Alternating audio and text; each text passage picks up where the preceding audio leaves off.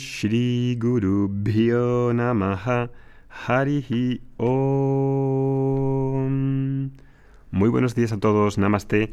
¿Qué tal estáis? Hoy es martes y con este día cerramos hoy la etapa del curso de recitación, de curso de sánscrito, de alfabeto sánscrito, que empezó a principios de agosto y que hoy ya la damos por terminado con el examen que vamos a poner a vuestra disposición de los que habéis hecho el curso.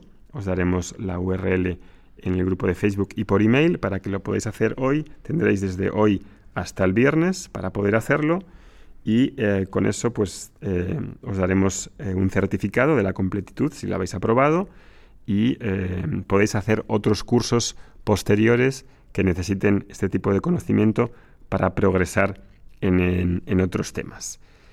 Se han apuntado unos 4.000, más de 4.000 alumnos, em, que es una cifra muy alta para ser eh, este tema. Y no sabemos cuánto aprobarán, cuántos aprobaréis de los que estáis haciéndolo. Espero que muchos. Ha habido mucho eh, interés. Ha habido, yo creo que, pues no sé, más de 300 vídeos, 400 vídeos que habéis puesto en, los grupos, en el grupo de Facebook con los ejercicios, con, con la pronunciación, con todo el material que os hemos dado para que en ese mes pudieseis aprender a recitar, escribir y leer en sánscrito. Y bueno, pues con este tema cerramos y pasamos al siguiente, que es el siguiente es el siguiente reto, ¿no? Dijimos que íbamos a hacer varios retos aproximadamente cada mes o cada dos meses. Y el mes de septiembre, pues abre un nuevo reto, ¿no? Que se ha alargado un poquito más porque hemos dado más tiempo a que vayasen y fuesen terminando el curso de, sánscrito. El nuevo reto de septiembre, que empieza desde el próximo jueves, desde este jueves hasta el 15 de octubre, pues voy a deciros tres cosas. En qué consiste, para quién es y por qué o qué beneficios os puede hacer un curso, este reto. Entonces, ¿en qué consiste este reto? Bueno, pues en primer lugar es un reto que involucra que, aprendéis una plegaria. Una plegaria. En este caso es una plegaria específica, porque en sánscrito, en la cultura, en la tradición védica, tenemos muchas plegarias, infinidad de plegarias y de mantras, y hay plegarias generales y plegarias específicas. Y esta es una específica para buscar el conocimiento espiritual. No os voy a decir todavía cuál, es, os la diré el jueves y os la anunciaré. Os daremos acceso a una página en la que podréis ver la oración, saber su significado y luego daremos una serie de clases para que la podáis recitar y para explicar qué significa y qué involucra esa oración.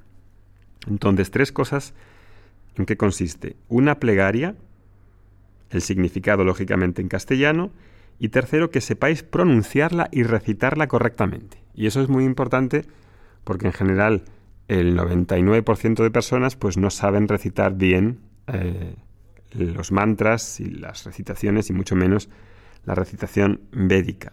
Sobre todo adolece eso ahí los profesores de yoga que tienen una responsabilidad de cara a sus alumnos y que probablemente pues quieren saber más de la cultura del yoga y recitar bien y pronunciar bien pues es algo que obviamente yo creo que es necesario ¿no? dentro de un profesor de yoga y una escuela que tienen un conocimiento integrativo. Entonces, eh, lo que hacemos es, os damos acceso a esa página, veis ahí la plegaria y lo que os vamos a pedir, los que queráis, es que grabéis esa recitación, que grabéis esa recitación y la leáis tal y con lo que sabéis hoy, los que hayan hecho el curso de sánscrito pues sabrán hacerla mejor, pero no creo que del todo bien. Y la pronunciéis, grabéis ese vídeo de cómo lo pronunciáis y la enviéis al grupo de sánscrito bajo la publicación que os diremos. ¿Por qué? Pues para ver dónde estás ahí, qué necesitas modificar para corregirlo y ahí os daremos una o dos clases de cómo se recita bien ese mantra con el profesor Francisco. Y después, cuando ya os haya dado esas dos clases, la vais a enviar otro vídeo para que veáis cómo habéis mejorado y si sabéis ya pronunciarla bien sin errores. ¿De acuerdo? Ese es el desafío que hacemos y esa es la, la propuesta que os hacemos este mes. Los que han estudiado Devanagari, los que han estudiado sánscrito en el curso, pues se la daremos en Devanagari y tendrán que transcribirla al alfabeto romano. Y los que no han hecho ese curso tienen esa posibilidad de hacer ese curso de plegaria y recitación, se la daremos obviamente en alfabeto romano. ¿Ok?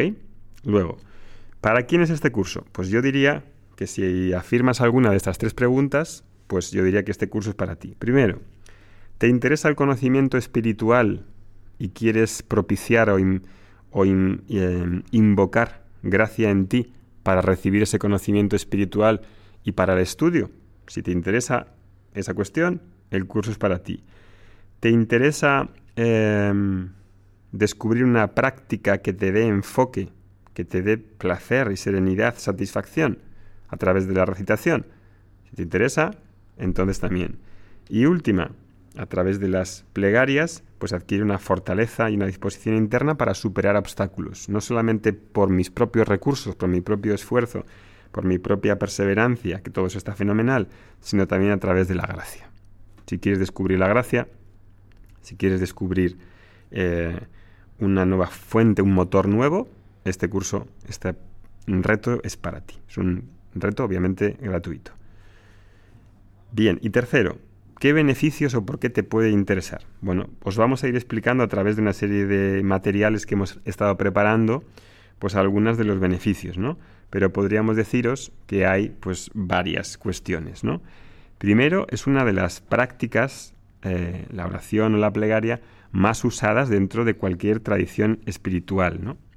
La oración y la recitación de plegarias, ahí es un viaje que implica varias transformaciones que van aconteciendo en el tiempo, a veces de forma totalmente inesperada y no buscada, como afirman varias entrevistas que os vamos a poner con alumnos que hemos hecho en estas semanas. Y vais a ver qué os dicen de ser personas que no tenían este tipo de práctica, ni conocimiento, ni experiencia, y qué es lo que ha cambiado en sus vidas, cómo ha mejorado y qué, qué os cuentan ellos.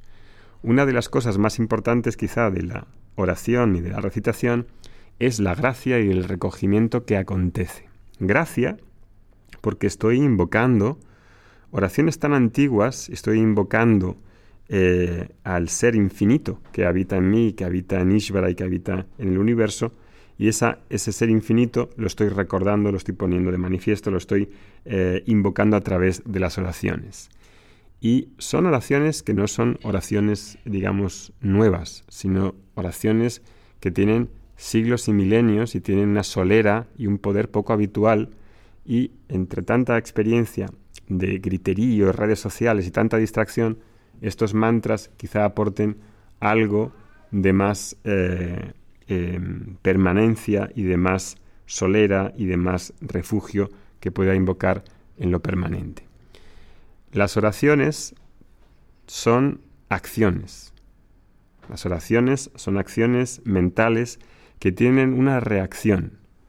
En cada oración el que ora y recita está plantando una semilla potencial que más tarde o más temprano producirá un fruto en la forma de situaciones conducentes para crecer y progresar espiritualmente. Recitar oraciones antiguas es algo muy especial que es difícil de explicar, la verdad, para la persona que adolece y no tiene ese conocimiento o esa experiencia, que es muy común que no la tengamos en estos tiempos de tanta hiperactividad y tanta eh, rapidez. ¿no? Orar y recitar nos ofrecen momentos muy importantes de seguridad, reconfortantes, de refugio, de paz, de sentirse bendecido por vivir. Esta experiencia de la oración y la recitación también surge de la armonía con los sonidos y el efecto del canto, y eso os hablará un poco más adelante el profesor Francisco sobre ese tema. Por otro lado, y esto también lo vamos a ver, la recitación de estas oraciones es en sí una disciplina, quizá una de las disciplinas más usadas, más usadas dentro de la tradición, pero poco conocidas, poco conocidas por los profesores de yoga, poco conocidas por las formaciones de yoga, poco conocidas por las escuelas de yoga. Eso no quiere decir que no sean importantes o que no existan, porque los conocedores de esa tradición sabemos que la recitación, el parayanam, es sumamente importante y es una de las disciplinas más usadas por los yogis y los meditadores. Esto también le dedicaremos algún vídeo, algún podcast más, para que sepáis por qué es tan importante y por qué se usa más por encima del asana, del pranayama o incluso por encima de la meditación.